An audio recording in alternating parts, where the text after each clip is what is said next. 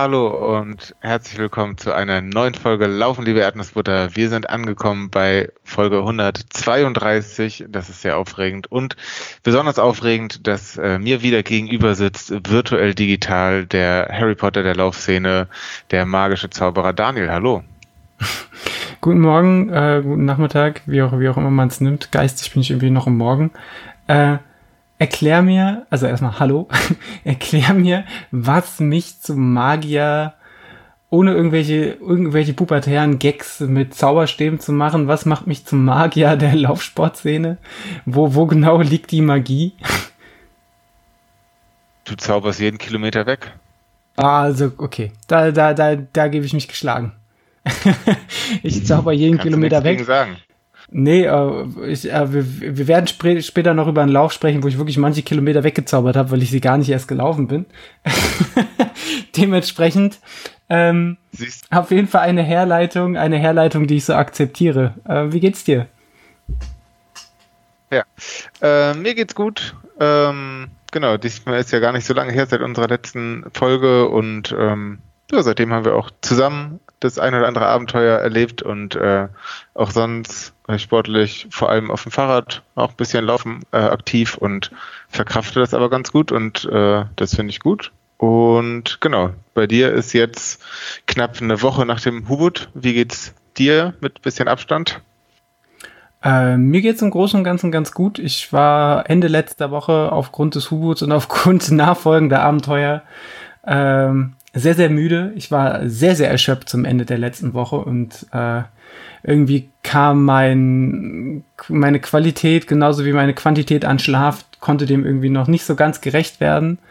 Ähm, deswegen bin ich hier so in sanfter Mittagsschlafstimmung, äh, ähnlich wie die Katze auf deinem Schoß. Aber äh, ja, im, im Gegensatz zu der Katze auf meinem Schoß, äh, auf meinem Schoß, ich habe kein, leider keine Katze auf meinem Schoß, aber im Gegensatz zu der Katze auf deinen Schoß, ähm, die ihr jetzt vielleicht gar nicht wahrnehmt, müsst ihr jetzt in dieser Podcast-Folge mich äh, in meinem Status des Deliriums ein wenig ertragen. Aber ich hoffe, das ist okay. Wir haben euch ja sowieso schon überrascht und gecrashed, dass wir diesmal keine vier Wochen warten mit der nächsten Podcast-Folge, sondern uns euch gleich die nächste Boulette ins Ohr zimmern. Äh, von daher, ähm, ja, viel Spaß. Immer mal was Neues. Ja, ich bin äh, mega gespannt äh, auf eine ausführliche Beschreibung von deinem Zut, äh, Zut, U-Boot was. Um Gottes Willen, da gibt es hoffentlich keine Beschreibung. Ansonsten ist das Delirium größer, als ich erwartet hätte. Ich mache da einfach mit. Äh, nee, okay, dann konzentrieren wir uns auf den Hut. Denn äh, natürlich weiß ich, wie es so ungefähr bei dir gelaufen ist und äh, habe dein, dein Strava direkt konfisziert, nachdem da was hochgeladen worden ist. Und ähm, aber natürlich möchte ich zu jedem Kilometer ein bisschen was hören. Ähm, vielleicht startest du einfach mal äh, vor dem Lauf mit, mit welcher Stimmung und mit welchen Beinchen du da angereist bist und ähm, ja, wie es wie es so lief. Ich war gespannt, ob du, ob du noch eine Entscheidung triffst, ob du mehr zu den gelaufenen und mehr zu den ver, äh, verzauberten Kilometern was hören willst, aber wir starten ganz vorn.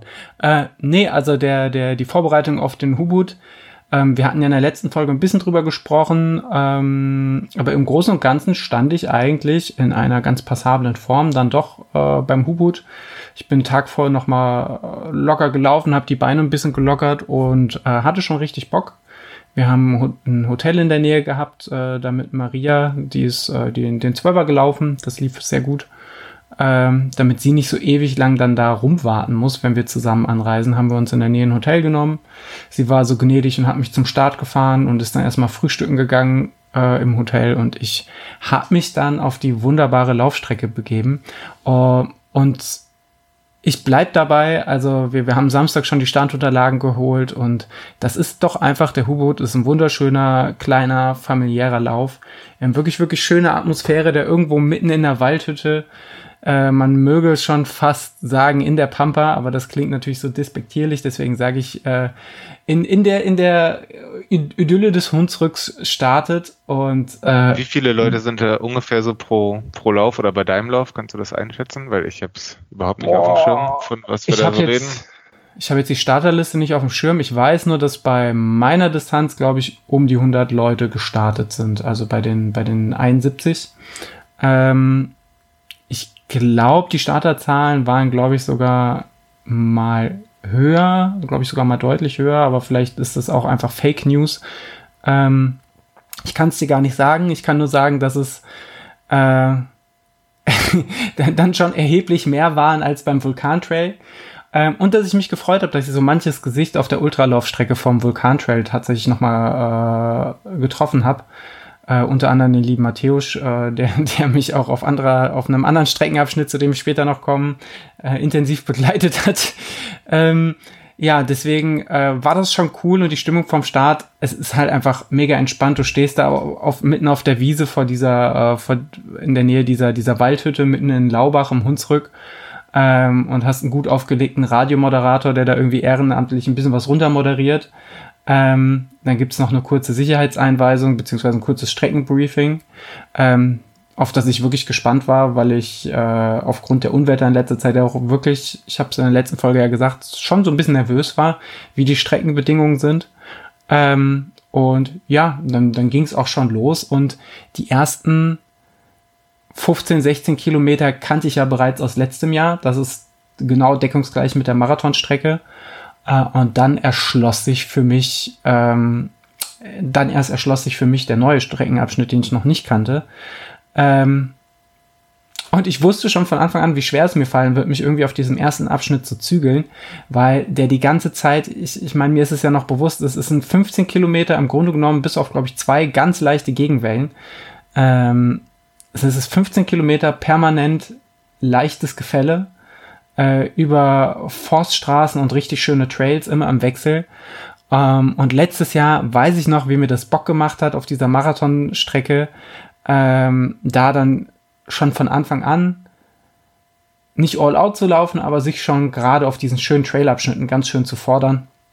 Das war doch diesmal erheblich, erheblich entspannter und ich habe es viel, viel besser geschafft und mir auch ganz bewusst vorgenommen, mich so ein bisschen, mich so ein bisschen zu bremsen. Ähm, ich hatte eine relativ große Unsicherheit, weil ich, äh, weil mein Magen an dem Morgen ziemlich in Aufruhr war, was ich so nicht erwartet habe, weil ich wirklich überhaupt nichts Neues ausprobiert habe.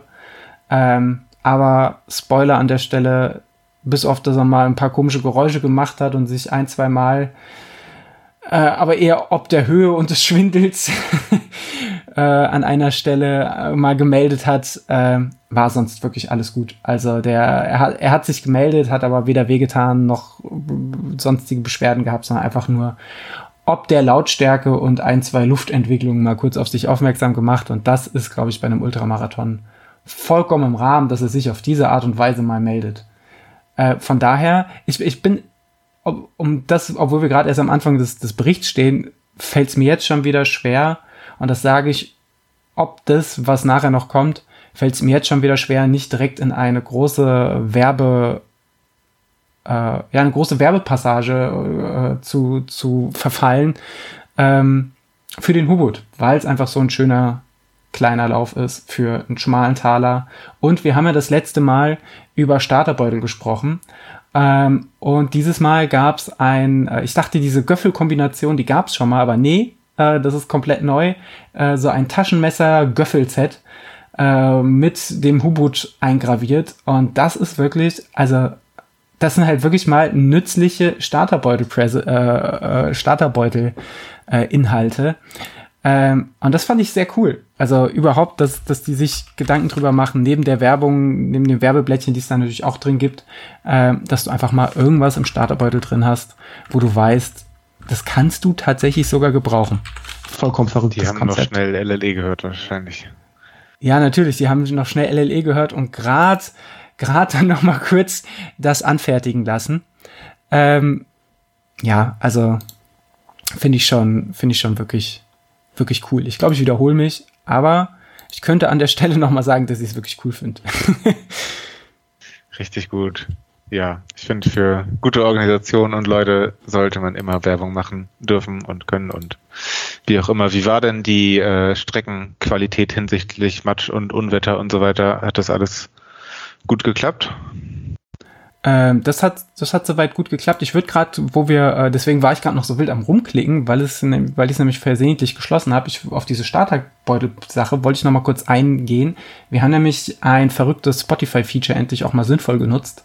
Und zwar kann man bei Spotify, ich bin nicht so der Riesenfan von Podcasts auf Spotify hören, aber die bieten mittlerweile die Möglichkeit an, dass man danach äh, ja, äh, quasi eine Art Umfrage ausfüllen kann, Schrägstrich muss. Und da haben wir euch einfach mal gefragt, wünschst du dir die Möglichkeit, den Starterbeutel bei Rennen abzuwählen? Und 70 Prozent der Leute haben gesagt, ja.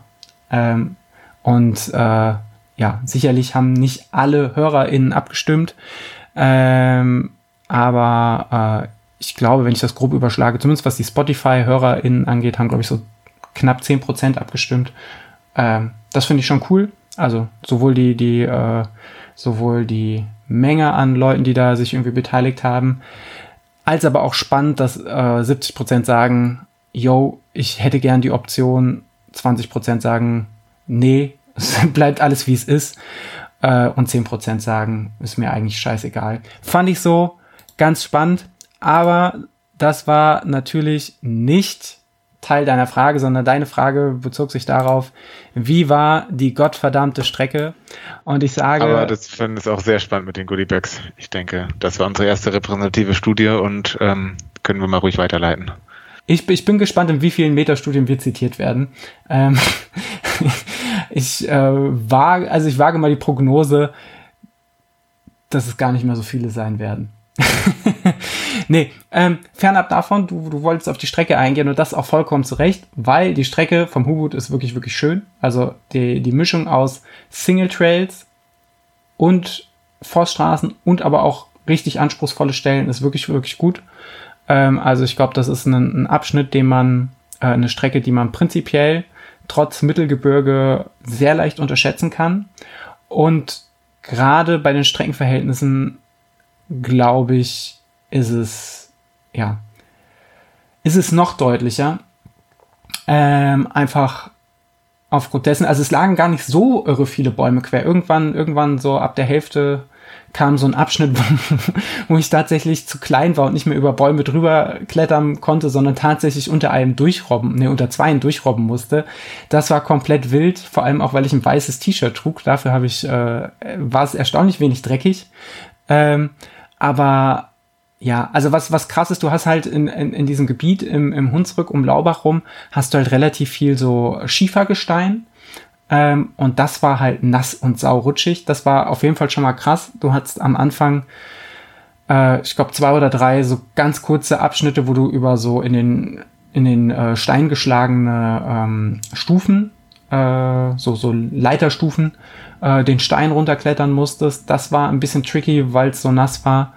Ähm, aber ansonsten muss man echt sagen, die Strecke war nicht in so einem schlechten Zustand, wie ich es erwartet hätte. Man hat auch gesehen, dass links und rechts schon, gerade auch auf diesem ersten Streckenabschnitt, wo ja auch alle drei Distanzen lang führten, sowohl Ultra als auch Marathon als auch Zwölfer, da wurde eigentlich alles beiseite geschafft. Ähm, zum Teil wurden sogar Wurzeln markiert als Gefahrenstelle mit bunten Spray. Also das war schon, war schon richtig, richtig, richtig gut präpariert. Äh, wird ziemlich sicher auch extrem Aufwand gekostet haben. Ähm, ja, dementsprechend blieb vor allem in der Anfangsphase als größter Faktor die Nässe. Ähm, Gerade auch so die ganzen Holzbrücken, die waren alle doch enorm glitschig. Das war schon ein bisschen wild. Und ich meine auch mitbekommen zu haben im Nachhinein, dass es dann doch auch den einen oder anderen fiesen Sturz gab.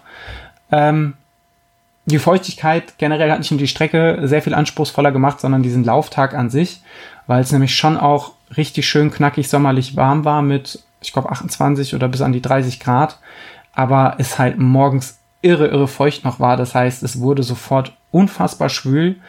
Und äh, ich bin mit, äh, mit einem Liter Wasser auf die Strecke gegangen bis zum ersten VP bei Kilometer 15. Und ich habe, also das ist mir, glaube ich, beim Wettkampf noch nie passiert, dass ich wirklich ein Liter Wasser äh, bis zum ersten VP, also bis Kilometer 15 durchgeheizt habe und hatte sinnvollerweise mir noch eine dritte Softflask, eine leere eingepackt, äh, schon mit ISO-Pulver drin äh, oder beziehungsweise einem Ele Elektrolytpulver äh, und habe dann ab da eigentlich an jedem VP alle drei Softflasks voll gemacht mit anderthalb Liter Ähm, und die habe ich auch gebraucht, zumal es mittendrin einen Abschnitt gibt, wo die VPs relativ weit auseinander liegen. Ähm, ja, aber da wurde im Vorfeld auch, und das fand ich richtig gut, nicht nur im Briefing darauf aufmerksam gemacht, sondern auch in dem, äh, auf der Hubut-Webseite, in dem Regelwerk. Die Hubut-Webseite an sich wirkt durchaus auch, ich glaube, man kann das charmant sagen, ein bisschen überaltert. Äh, ein bisschen in die Jahre gekommen. Die Suche nach Informationen fällt einem nicht unbedingt super leicht. Aber auch da, und das fand ich super, wurde nochmal darauf hingewiesen, ähm, dass es mittendrin einen Abschnitt gibt, der, wo die VPs relativ lang auseinander liegen, wo die äh, gemütlicheren LäuferInnen dann wahrscheinlich an im Zweifelsfall bis zu vier Stunden ohne VP, also ohne Wassernachfüllmöglichkeit unterwegs sein könnten. Äh, und das ist schon krass. Und wenn du dich nicht, nicht darauf eingestellt bist, gerade bei so Bedingungen, wo du schwitzt wie Sau, ähm, und dann aber irgendwann kein Wasser mehr nachfüllen kannst, ähm, finde ich das schon gut, wenn man im Vorfeld darauf hinweist. Wie gesagt, beim, beim Briefing wurde nochmal darauf hingewiesen und es gab dann tatsächlich ein VP mittendrin, der nicht besetzt war, aber wo man einfach Sixpack-weise Wasser und Gummibärchen irgendwo in den Wald geschafft hat, ähm, damit man da nachfüllen kann. Und das war auch wirklich, wirklich bitter nötig. Ähm, ich erinnere mich, dass ich im Vorfeld an einen Läufer. Also ich bin, um, um aufs Rennen reinzugehen, ich bin relativ gut dann vorne mitgeschwommen. Ich habe hab den ersten kurz ziehen lassen und bin dann in einer lustigen Dreierkonstellation mit den Plätzen zwei bis vier sind wir so ein bisschen mitgelaufen über die flowigen äh, Trails am Anfang. Ähm, aber ich wusste, dass ich ab dem ersten, ab dem ersten kleinen Gegenanstieg ähm, habe ich mir ganz fest vorgenommen, von Anfang an die Anstiege so locker wie möglich äh, anzugehen und mir genug Körner hinten raus aufzusparen. Ähm, was sich auch als äh, sehr, sehr klug erwiesen hat. Und äh, was dazu geführt hat, dass tatsächlich ab diesem ersten Gegenanstieg die, die anderen drei Läufer äh, oder die anderen zwei Läufer, die anderen zwei Läufer, die mit mir unterwegs waren, ähm, sich quasi allein auf die Reise begeben haben ähm, aber das kam mir auch sehr gelegen, weil dann erstmal ein äh, technisch etwas anspruchsvollerer Abschnitt kam mit den entsprechenden in den Fels geschlagenen Stufen. Äh, und mir war, mir war das eigentlich sogar ganz recht, dass einfach generell das natürlich sowieso auch in der Wettkampfsituation ohne Druck zu machen, aber wie entspannt, wie viel entspannter das auch war als letztes Jahr, äh, wo ich weiß, hinter mir wartet keiner, die Lücken waren von Anfang an zwischen den Positionen riesig. Ähm, und ich bin da an meinem Tempo runter und hab's dann echt gemütlich angehen lassen am Anfang und fand's irgendwie plötzlich auch sehr magisch in diesem doch sehr, sehr schwülen und feuchten Morgen äh, so vor mich hinzulaufen, ganz, ganz entspannt und hab ja auch wirklich bis auf an den VPs ungefähr bis Kilometer, ja ungefähr bis zur Marathonmarke, kurz vor der Marathonmarke, äh, keinen anderen Läufer mehr gesehen. Also ich war wirklich komplett alleine unterwegs. Ähm, die, die erste Stelle, wo mir wirklich richtig, richtig mulmig wurde, war so bei Kilometer 21, 22 um die Halbmarathonmarke rum, wenn man dann über die, glaube ich, relativ bekannte Geierlei-Brücke läuft. Das heißt, es ist, glaube ich, ich weiß nicht, ob es Deutschlands längste, aber zumindest die höchste Hängeseilbrücke ist.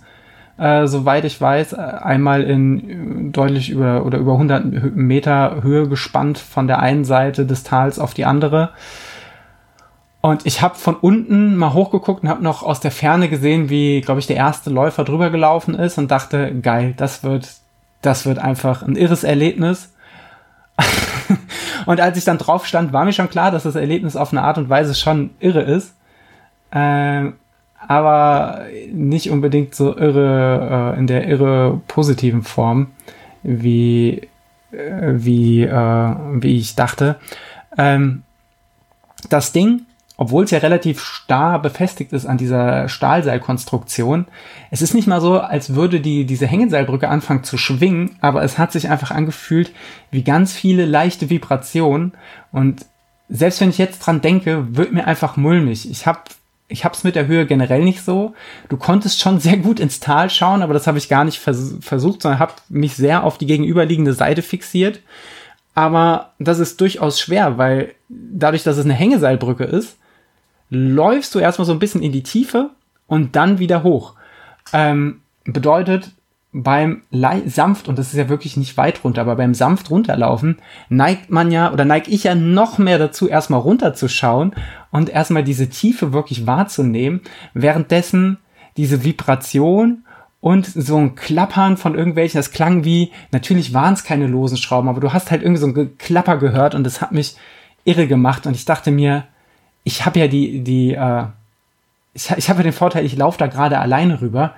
Wie grausam muss das sein, wenn da jetzt noch zu späterer Stunde lauter Besucher auf der Brücke unterwegs sind ähm, oder noch andere LäuferInnen, die da gerade drüber heizen. Also das fand ich schon, war schon richtig, richtig krass. Und als ich dann auf der anderen Seite der Brücke wieder hochkam, wurden zwar ein paar richtig, richtig schöne Fotos geschossen, aber ich war auch richtig, richtig durch und habe auch, also bis sich da mein Magen wieder beruhigt hat, hat es auch wirklich lang gedauert. Also das war wirklich, da war ich richtig angenockt. Blöderweise war kurz danach Zeit für mein zweites Gel. ähm, und ich habe mich schon sehr stringent an meinen, an meinen äh, Verpflegungsplan gehalten. Ähm, deswegen oh, war das schon echt bitter. Also das Gel, aber auch der Zeitpunkt. Franzi ja, ich, also, und ich waren letztes, letzten Monat äh, auf so einer ähnlichen Brücke, glaube zumindest, dass sie ähnlich ist, vielleicht sogar länger. Die hat auf jeden Fall auch irgendwie äh, irgendwelche Rekorde gebrochen, ist ganz neu im, in Willing im Sauerland. Und ähm, ja, ich hatte, ich habe es eigentlich nicht so mit, mit Höhenangst und dachte, das ist kein Problem, da mal entspannt drüber zu spazieren, nicht zu laufen auch. Und ähm, ja, hab, hab ähnliches erlebt wie du, äh, wie gesagt, also ja viel langsamer, aber so ein Ding wackelt ganz schön und ähm, da habe ich auch einige Leute gesehen, die äh, ja damit nicht so gut äh, zurechtgekommen sind und äh, irgendwie nur auf den Boden geguckt haben oder ja versucht haben, da so schnell wie möglich durchzukommen. Deswegen finde ich es hammerkrass, das in den Rennen einzubauen und ähm, ja, heavy. Ist ist auf der anderen Seite aber auch ein richtiges, ein richtiges Highlight natürlich. Ich glaube, wenn man, wenn man das jetzt zu zweit macht und wenn man, wenn man dann den Vorteil hat, man geht darüber und man hat einen Vordermann, dann kann man sich, das hat mir in den Bergen schon mal sehr geholfen, irgendwie auf den, auf den Rucksack oder auf den Rücken des Vordermanns oder der Vorderfrau fixieren. Ähm, Gerade wenn man vielleicht so äh, ja im, im, Gänsemarsch äh, da darüber darüber wackelt, ähm, dann finde ich das schon finde ich das schon sehr hilfreich ich glaube, ein Fehler, den wirklich viele machen und der sich auch schwer vermeiden lässt, außer man, man versucht es von Anfang an nicht zu tun, ist halt wirklich dieses nach unten gucken und auf den Boden schauen. Ähm, egal, ob du durch die Stufen durchschauen kannst oder nicht, aber da, das hilft nicht, sondern ähm, ich, also ich persönlich fand es wirklich als extrem hilfreich, den Kopf wirklich. Und ich hatte permanent den Drang, links und rechts runter zu schauen. Ähm, aber ich habe mich von Anfang an versucht, auf, das gegen, auf die gegenüberliegende Seite der Brücke zu fixieren. Ähm, da oben stand ja dann auch ein Fotograf oder der hat da gehockt und äh, das hat natürlich dazu, dazu beigetragen, dass man sich umso mehr bemüht hat, äh, nicht in Panik zu verfallen, damit das, damit das Ganze da. Kein Anschluss unter dieser Nummer.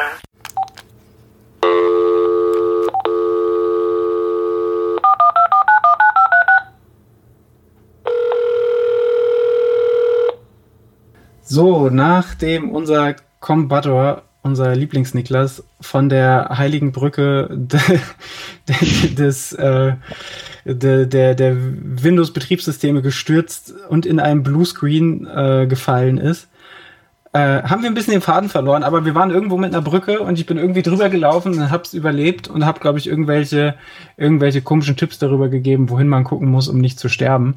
Ähm, und hast ein paar Gels gegessen ein paar Gels danach gegessen. Und das war, das war nicht ganz so, also es war auf jeden Fall, glaube ich, wichtig, dass ich das getan habe, aber ich glaube, es war nicht ganz so bekömmlich. Ähm, ja, und aber an der Situation habe ich aber auch das erste Mal realisiert, wie groß die Abstände sind, weil, ähm, also ich, wenn man auf die Brücke läuft, kann man, wenn man sich traut, kurz rechts runter zu gucken, sieht man quasi den Trail oder den Weg, der sich hochschlängelt zu der, zu der äh, Geierleibrücke. Ähm, und ich habe gesehen, dass da, also ich habe nichts gesehen, ich habe gesehen, dass da, dass da keiner irgendwie, kein, keine Menge an Läufern irgendwie hinterherkommt. Und das war schon irgendwie crazy und hat mich auch, obwohl ich mich sehr bewusst zurückgehalten hat, hat mich das das erste Mal so ein bisschen dran zweifeln lassen, ob ich denn wirklich in einem vernünftigen Tempo unterwegs bin. Aber auf der anderen Seite, ich bin, ich habe jeden Anstieg rausgenommen. Ich habe äh, die Anstiege, die ich gelaufen bin, bin ich sehr kontrolliert gelaufen. Ähm, von daher war das eigentlich soweit alles im Rahmen und äh, ich bin mit äh, steigender Übelkeit äh, aber auch großer Motivation von da an weitergestapft. Geil. Da sind wir jetzt äh, so kurz hinterm Halbmarathon, richtig? Genau, wir sind so circa bei Kilometer 22. Ähm, fast vergessen habe ich, und das muss eigentlich auch zeigen, wie elendig ich ausgesehen habe, nachdem ich von dieser Brücke runterkomme. Äh, wie gesagt, auf Instagram sieht man ein sehr schönes Bild von den tollen Fotografen irgendwie von der Hubut-Strecke. Äh, ich finde, da, da sehe ich sehr fröhlich aus und das spiegelt nicht unbedingt meine, mein inneres Ich zu dem Zeitpunkt wieder. Ähm, ein Sanitäter, der da oben stand, äh, hat es, glaube ich, schon besser erkannt, der mich erstmal äh, gefragt hat, ob ich nicht wirklich noch schnell was trinken will. und ich habe dann einfach äh, abgewunken und bin äh, weitergelaufen und äh, bevor ich dem armen Mann noch mein Gel ins Gesicht spuck, vor, lauter, vor lauter Schreck, dachte ich, ähm, ich ziehe lieber weiter von dann. Das war, glaube ich, eher im Interesse von allen. Ähm, yo. Ich würde eher mit einem Corny werfen. Ich meine mich aus der letzten Folge zu erinnern, dass du gesagt hast, dass du planst, ohne Musik und oder Podcast zu laufen. Ist das auch, wenn du dann so alleine warst, so geblieben? Ja, also ich hatte gar kein, ich hatte gar keine Kopfhörer dabei. Ähm, genau. Zwischendurch war es schon auch wirklich sehr, sehr einsam auf der Strecke. Also wie gesagt, bis ja, am Anfang die ersten Kilometer, so bis Kilometer 9, 10, hatte ich noch Leute um, um mich rum. Dann habe ich sie ziehen lassen und dann war ich so circa von Kilometer, ich sag mal circa Kilometer 10 bis Kilometer 39, 40 hatte ich keine anderen LäuferInnen um mich herum, sondern wirklich nur Natur, eine Handvoll Wanderer und die äh, lieben Freiwilligen an den VPs und ab und an Fotografen. Also das war wirklich, mehr habe ich nicht gesehen. Und das war auf der einen Seite, war es schon, war, es schon zäh, also gerade auf, die, auf den, auf den Forst, Forstwegabschnitten war es durchaus schon sehr zäh, aber auf den Trails, also die Trails sind finde ich, auch im Hunsrück anspruchsvoll genug, dass, dass du die ganze Zeit eine, eine Abwechslung dadurch hast oder da schon ziemlich im Fokus bist, weil du dich darauf konzentrierst, wie du wo läufst, ähm, um dich nicht langzulegen. Äh, und mir fiel es an dem Tag eigentlich auch relativ leicht oder es hat gut geklappt, mich irgendwie so in dem, in dem Moment zu halten, dass ich jetzt nicht irgendwie eine externe Ablenkung brauchte. Ähm, plus, ich habe mich auch regelrecht darauf gefreut. Ich wusste ja, dass ähm, sobald die Marathonis ihre Halbmarathonmarke circa durchhaben, äh, führen die Strecken dann wieder zusammen. Das heißt, für mich so rund um Kilometer 50 äh, wäre ich oder bin ich auf die Marathonläufer getroffen. Ähm, und das ist natürlich auch nochmal enorm. Darauf habe ich mich dann schon gefreut, weil ich aus dem letzten Jahr noch wusste, als ich den Marathon gelaufen bin, dass ich, glaube ich, auf den Zweitplatzierten von dem, von dem Ultra Trail getroffen bin. Ähm, und ich habe mir das natürlich umgekehrt gewünscht und schon vorge vorgestellt, wie ich dann äh, abgeschafft aus 50 Kilometern quasi aus dem Trail rausschieße, ähm, hoffentlich rausschieße äh, und dann quasi äh, dann plötzlich, ja, dass es plötzlich alles sehr viel abwechslungsreicher wird. Das war ja beim Vulkan-Trail sehr, sehr ähnlich und auch beim Sachsen-Trail war es sehr, sehr ähnlich, wo am Ende die Strecken zusammenführen. Ähm, und egal wie zäh es hinten raus ist, allein dadurch, dass plötzlich so viel mehr Menschen um dich herum sind, vergeht die, also wird alles einfach sehr viel kurzweiliger. Ähm, das ist zumindest die Erfahrung, dass ich, die ich von so Läufen habe und äh, worauf ich mich dann hinten raus schon durchaus gefreut habe. äh, dass es mir heute oder an dem Tag nichts genutzt hat, äh, dafür können, können, können die Marathonläufer leider nichts ja, aber krass, also was mir, was mir von der Strecke des Hubuts nicht bewusst war, dass es tatsächlich auch eine geplante äh, Bachquerung gibt. Äh, ich sag mal so, so Western States Light, also wirklich mit einem Seil von der einen auf die andere Seite äh, ge gespannt und so. Ja, ich sag mal, bei mir so wadentiefes Wasser, wo man, wo man, äh, oder maximal wadentiefes Wasser, wo man durch muss.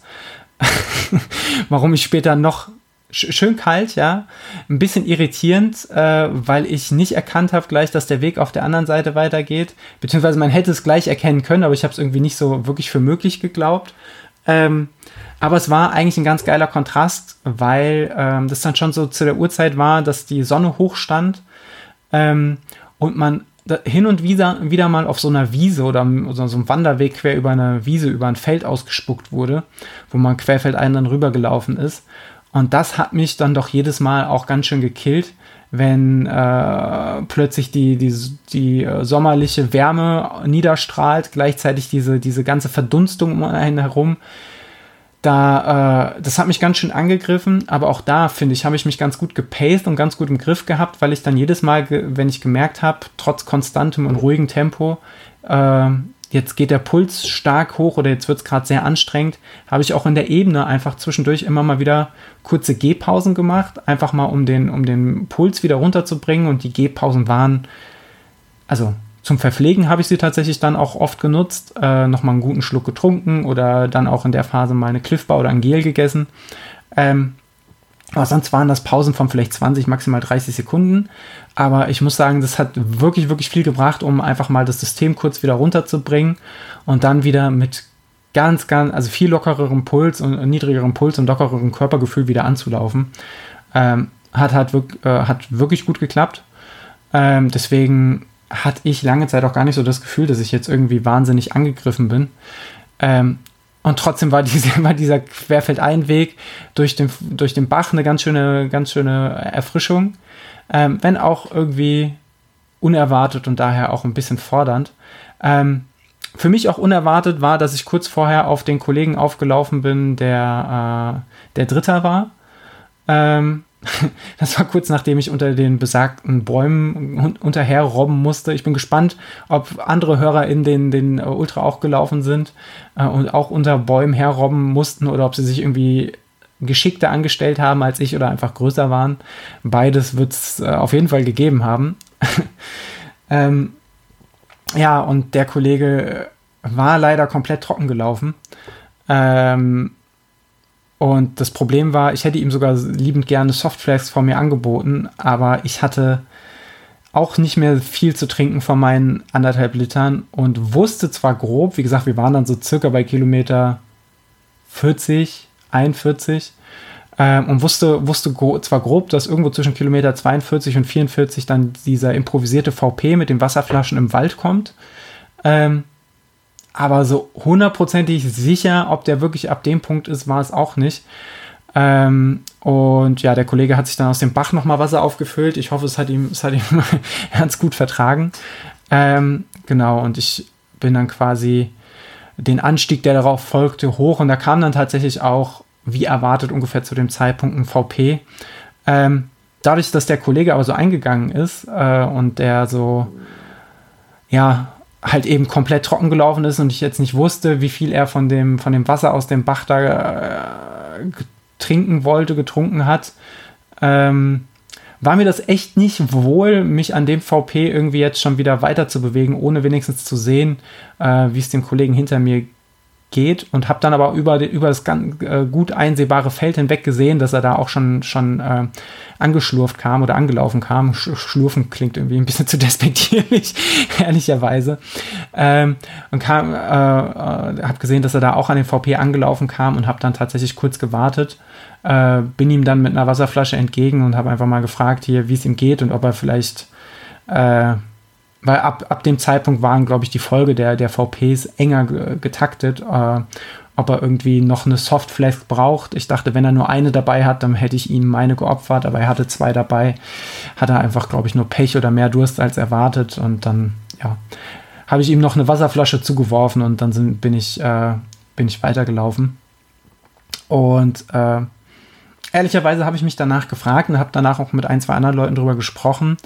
Ähm, weil die meinten, das, das wäre so außergewöhnlich, dass man da während eines Rennens wartet. Und ehrlicherweise, ich glaube, bei, also wär, wären die Witterungen nicht so doll gewesen und äh, dann, dann, dann hätte ich natürlich auch nicht gewartet. äh, weil mir klar ist, dass man das schon schaffen kann. Aber auf der anderen Seite, also mit dem, mit dem Wissen, das bei mir so präsent angekommen ist, dass da gerade jemand komplett trocken gelaufen ist, ich glaube, vielleicht war es auch, es war wahrscheinlich weniger altruistisch als egoistisch in der Situation, weil äh, will ich mich den Rest des Rennens damit beschäftigen, ob vielleicht der Typ, der hinter mir äh, trocken gelaufen ist oder vor mir trocken gelaufen ist, äh, ob der vielleicht am Ende im besten Fall nicht ins Ziel kommt oder im schlimmsten Fall irgendwas Schlimmeres passiert bei, bei der schwülen Hitze. Äh, vielleicht war es dann doch ein bisschen egoistischer, um das eigene Gewissen zu, zu beruhigen. Aber ich fand es irgendwie, irgendwie fand ich es wichtig, für mich in dem Moment ähm, zu schauen, dass es ihm gut geht. Und fairerweise muss man auf der anderen Seite auch sagen, ähm, war das ja jetzt, das war die, die erste oder einzige bis dahin längere Pause an einem VP, die ich gemacht habe. Und da diese, keine Ahnung, irgendwas zwischen zwei und vier Minuten sich aufhalten, das hat ja schon auch gut getan. Also sich einfach mal erholen von den Strapazen. Wie gesagt, es wurde dann doch schon auch sehr intensiv, sehr warm. Man hatte den Marathon schon, schon locker drin ähm, fand ich jetzt ehrlicherweise sehr angemessen. Ähm, genau, und er hat sich, sich auch bedankt, war ein angenehmer Zeitgenosse auf jeden Fall. Ähm, und dann, ja, haben wir uns jeder für sich weiter auf den Weg gemacht. Und dann muss ich sagen, wer mein Strava kennt, der weiß, dass da am Ende eine Distanz von 52 Kilometern steht. Äh, und wir sind jetzt roundabout bei Kilometer 44 in meiner Erzählung. Das heißt, ihr könnt euch vorstellen, jetzt irgendwann kommt der Moment, wo es kippt. Und ich muss sagen, so traurig es ist, körperlich ist es nie gekippt. Ähm, und das wird jetzt bei einigen wahrscheinlich zu einem massiven, nachvollziehbarerweise zu einem massiven Kopfkratzen führen, warum ich denn trotzdem nicht ins Ziel gekommen bin. Ähm, das Problem an dem Tag lag, einfach auf einer ganz anderen Ebene. Ähm, bis dahin haben die Veranstalter, Veranstalterinnen wirklich die Strecke überragend ausmarkiert. Ne? Also du hättest komplett ohne, ohne, ohne Track auf der Uhr laufen können. Äh, alles war wirklich, also jede Abbiegung war markiert, selbst da, wo die Trails äh, nicht mehr so sichtbar waren, ob des vielen trockenen äh, Sommerlaubs äh, oder trocken war er durch, durch die Regenfälle nicht mehr unbedingt, aber äh, trotz des vielen Sommerlaubs du die, die Wanderwege nicht mehr so gut sehen konntest, wenn sie querfeldein durch den Wald gingen. Bis irgendwo bei Kilometer 49 dann war es wirklich hervorragend markiert. Die, äh, dieser Abschnitt, muss man sagen, von dem, von dem welligen Gelände fand ich auch, war der mit Absch äh, auch körperlich, muss man schon auch sagen, der anspruchsvollste, weil es viele fiese, kurze Gegenanstiege gab. Ähm, ein, zwei ein bisschen technischer, aber alles in, in sehr, sehr schöner Natur. Wenigstens dafür halt auch viel im Schatten.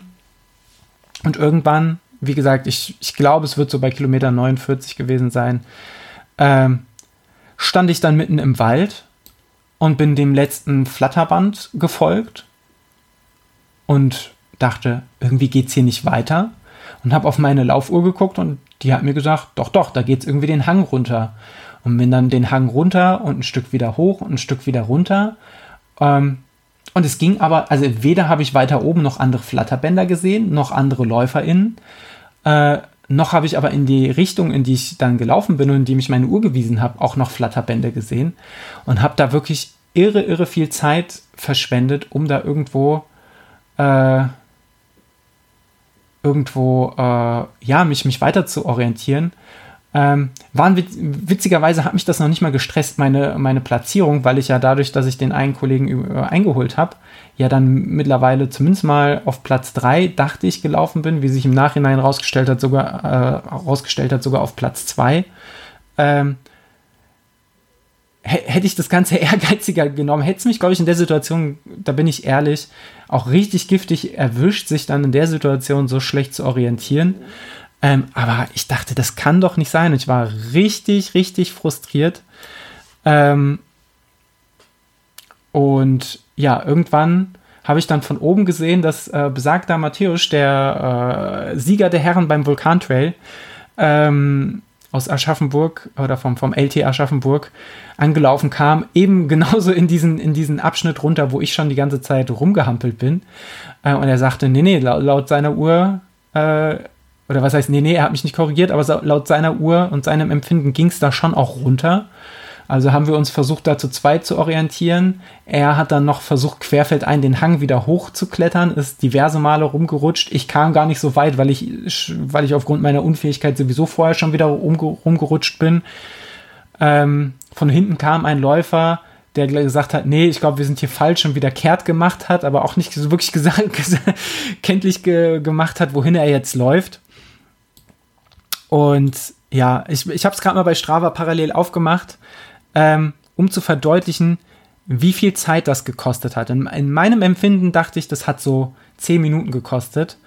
Ähm, ich habe für Kilometer 50 und Kilometer 51 habe ich jeweils über 16 Minuten gebraucht. Ähm, also plus den Kilometer davor, obwohl der überwiegend Downhill war, 48, 49. Ja, 48 40 wird nicht mehr ganz die Orientierungsproblematik gewesen sein. Da ging es auch noch berghoch, aber Kilometer 49 fing es an. Das heißt, ich habe gute, alle, alle drei Kilometer zusammengerechnet, äh, äh nee, äh, alle drei Kilometer, da die, die Durchschnittszeit von Kilometer 50, 51 zusammengerechnet, kann man mal gut sagen, dass ich irgendwas zwischen 10 Minuten und eine Viertelstunde, glaube ich, da einfach vertrödelt habe.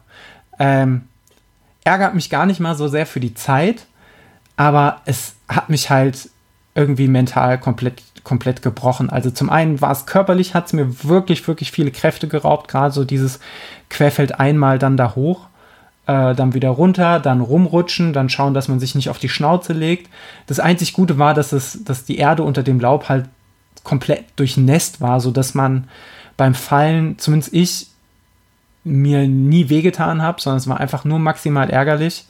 Ähm, dem Kollegen, äh, der, der mich da begleitet hat, dem ging es nicht so gut. Der ist nämlich ähm, einmal tatsächlich auf Schieferstein gestürzt. Das war, sah nicht gut aus, er konnte aber dann weiterlaufen. Ähm, ja, und wir haben uns dann irgendwann entschlossen, okay, wir laufen jetzt einfach diesen Hang runter. Das war jetzt auch Luftlinie nicht so weit, vielleicht, ja, wenn überhaupt 100 Meter sind dann da runtergerutscht und haben dann gesagt, wir überqueren einfach einmal den Bach, der unten floss und orientieren uns neu, weil, wie gesagt, laut Karte auf der Uhr war das schon die Richtung, in die wir, in die wir mussten. Sind dann quasi einmal durch, wieder durch den Bach gewartet, der an der Stelle noch ein bisschen höher war. Auf der anderen Seite dann über so einen Weg über die Wiese gelaufen. Und irgendwann am Rande der Brennnesseln haben wir dann auf der anderen Seite des Bachs gesehen, wie da so ein rot-weißes Flatter, Flatterbändchen war. Ähm, und sind dann quasi wieder querfeldein durch den Bach ähm, wieder auf den Weg und der gute Matthäus, der ist dann mit lauter Zorn, den er da gesammelt hat, wieder angelaufen. Und ich war erstmal körperlich auf jeden Fall angegriffen, aber vor allem mental erstmal out of order. Ich musste mich erstmal kurz sammeln. Aber in der Situation dachte ich, ja, okay, ich sammle mich jetzt ganz bewusst und dann gehe ich es wieder an und dann, dann bin ich wieder im Modus. Ähm, aber das hat überhaupt nicht funktioniert. Ich habe dann bei jedem, bei jeder Abbiegung danach war ich, also ich, ich habe tatsächlich im wahrsten Sinne des Wortes den Wald vor lauter Bäumen nicht mehr gesehen, weil ich ab dem Zeitpunkt so so äh, ja so meine Navigationsfähigkeit nicht mehr vertraut habe und so durch den Wind war, dass ich selbst die danach wieder gut markierten Stellen zum Teil verpasst habe, äh, überhaupt nicht mehr, überhaupt nicht mehr in der Spur war und dann auch ziemlich akut plötzlich einfach überhaupt keine Lust mehr hatte. Und mit überhaupt keine Lust meine ich wirklich, obwohl ich vorher ähm, sehr, doch sehr gut unterwegs war und mich, mich auch fit gefühlt habe, mich auch energetisch gut gefühlt habe, auch so ziemlich, ziemlich gutes Mindset hatte. Ähm, ich bin an dem Tag durchgängig mit einem Mantra gelaufen, was ich mir während des Laufes entwickelt habe was mir während des Laufes auf den ersten Kilometern quasi so präsent wurde und was mich die ganze Zeit begleitet hat, was mir auch viel Kraft gegeben hat, äh, da immer mal wieder mich so ein bisschen zu erden und nicht zu überpacen, ähm, sondern ich habe mir immer gesagt, du arbeitest hier heute mit deinem Körper und nicht gegen ihn und genau das hat so wunderbar die ganze Zeit geklappt. Und dann war ich plötzlich so durch den Wind, dass ich wirklich einfach ganz ehrlich keine Lust mehr hatte, weiterzumachen. Ähm, und habe dann schon, ja, auf den letzten anderthalb Kilometern bis zum VP war mir einfach komplett klar, dass ich das nicht zu Ende bringe. Also es war einfach nur, ich war einfach nur, ich war einfach, erst war ich nur wütend, in erster Linie oder in erster, im ersten Moment tatsächlich auf die Veranstalter, äh, warum das da nicht markiert war. Mir wurde dann aber schon auf dem Weg zum VP relativ schnell bewusst, als ich dann gesehen habe, wie, wie gut es dann plötzlich wieder markiert war. Ähm, dass das nicht im Sinne der Veranstalter war. Also ziemlich sicher war das mal besser markiert. Ähm, und entweder, wir kennen es ja vom Baldeneysteig, dass da tatsächlich ja sogar offizielle Wandermarkierungen irgendwie entfernt werden. Ähm, oder ja, mein Gott, ich meine, dann fliegt halt mal ein Fähnchen weg oder weiß der Geier, was da passiert ist. Ähm, aber das war wirklich bitter. Und obwohl, nachdem ich wieder eingestiegen bin auf den Trail, mir sogar Wanderer gesagt haben, wir haben durchgezählt, sie sind der, oder du bist der Dritte, was Sinn macht, weil Matthäus war, war dann vor mir, er hat dann den zweiten Platz übernommen. Ich war noch überrascht. Ähm, und das hat ja auch gezeigt, wie viele andere sich, und das, das hat sich später auch bestätigt, wie viele andere sich genau an dieser Stelle maßlos, gnadenlos und gottlos verlaufen haben und da erstmal nicht weiterkamen oder auch sehr viel Zeit verloren haben. Äh, ich weiß nicht, ob auch so viel Zeit wie wir, aber es haben alle an dieser Stelle wahnsinnig viel Zeit auf die Uhr bekommen, weil sie sich neu orientieren mussten und verlaufen haben. Ähm, und das hat mich ehrlicherweise schon auch ein bisschen überrascht, dass das überhaupt keine, also mich überhaupt nicht mehr gebockt hat zu sagen, okay, jetzt läufst du hier irgendwie nochmal an und versuchst irgendwie, versuchst dich irgendwie von einem potenziellen Podiumsplatz äh, motivieren zu lassen. Aber das hat für mich wirklich überhaupt keine Rolle gespielt. Also das hat mich, das hat mich im Nachhinein schon sehr, sehr überrascht, dass das überhaupt kein, nicht ansatzweise ein Motivator war, ähm, aber zeigt mir auch, dass irgendwie die Entscheidung doch irgendwie richtig war und wie, ähm, oder beziehungsweise, ich, ich, weiß gar nicht, ob es da eine richtige oder falsche Entscheidung gab, aber wie, wie ehrlich und aufrichtig die, äh, die Situation war oder ich in dieser Situation war, zu sagen, nee, ich lasse es jetzt einfach sein, weil ich irgendwie plötzlich das Gefühl habe, ich, ich habe hier gar nicht mehr die Möglichkeit für mich zu laufen, sondern alles, was ich ab dem Zeitpunkt mache, mache ich quasi nur noch fremdgesteuert, weil ich glaube, dass man es zu Ende bringen muss oder weil man kann ja eine geile Platzierung erreichen, aber diese, diese intrinsische Motivation und ich kenne das ja durchaus mit Höhen und Tiefen bei Läufen. Natürlich hat man zwischendurch mal keinen Bock mehr und dann hat man wieder Bock und das, das passiert und ist ja vollkommen normal. Das kennen wir ja selbst vom Marathon und manchmal auch von kürzeren Distanzen. Selbst auf einen Zehner hatte ich das schon. Und beim Ultramarathon, ich habe es mal, hab mal irgendwo gesagt, das ist wie, wie im Staccato. Es kommt halt einfach immer häufiger und trifft dich immer häufiger. Und genauso vergeht es aber auch wieder. Äh, aber mir war klar, das ist eine Situation, die vergeht nicht wieder. Das war einfach so, so richtig tief reingefressen und ich hatte richtig ehrlich keinen Bock mehr und bin dann zum, äh, zum VP gelaufen und wollte mich gerade abmelden und sehe da unseren Lieblings, Lieblingsphysiotherapeuten, den lieben Patrick, sitzen, der, äh, der leider auch einen richtig bescheidenen Tag erwischt hat und dann auch gesagt hat, hier, bevor ich mir irgendwas kaputt mache ähm, oder mich auch einfach nur kaputt lauf, äh, steige ich hier aus und hat quasi schon den Shuttle-Transfer zurück zu Startziel bestellt, mitten in den Wald. Und da habe ich einfach gesagt, so, hier, ich melde mich ab freut mich, dich noch gesehen zu haben. Und wir, wir haben jetzt hier eine gute Zeit. Und wir haben dann da auch, haben da, eine gute Zeit klingt irgendwie vollkommen, vollkommen unpassend, aber wir haben dann halt einfach locker gequatscht. Und ich fand, also was für mich Bände gesprochen hat, war natürlich ab dem Zeitpunkt, wo ich die Uhr, Uhr abgedrückt habe, war ich natürlich auch erstmal irre erschöpft, weil es waren trotzdem 50 Kilometer bei für mich sehr harten Bedingungen. Ähm, aber es war nicht dieses, komplett alle sein. Wir, wir, wir haben geflaxt, wir haben unsere Sprüche gemacht. Natürlich haben wir auch über unsere jeweilige Enttäuschung gesprochen. Ähm, aber ich glaube, in einem Moment, wo ich zwar körperlich kaputt gewesen wäre, aber motiviert gewesen wäre irgendwie oder noch einen Hauch von Lust gehabt hätte, von Freude in der Situation, dann hätte ich sehr wahrscheinlich gesagt, hier Patrick, lass uns das Ding doch weiter wandern, dann haben wir hier wenigstens noch eine geile Zeit äh, die nächsten 20 Kilometer und können ein bisschen schnacken und dann machen wir uns so noch einen schönen Waldtag draus.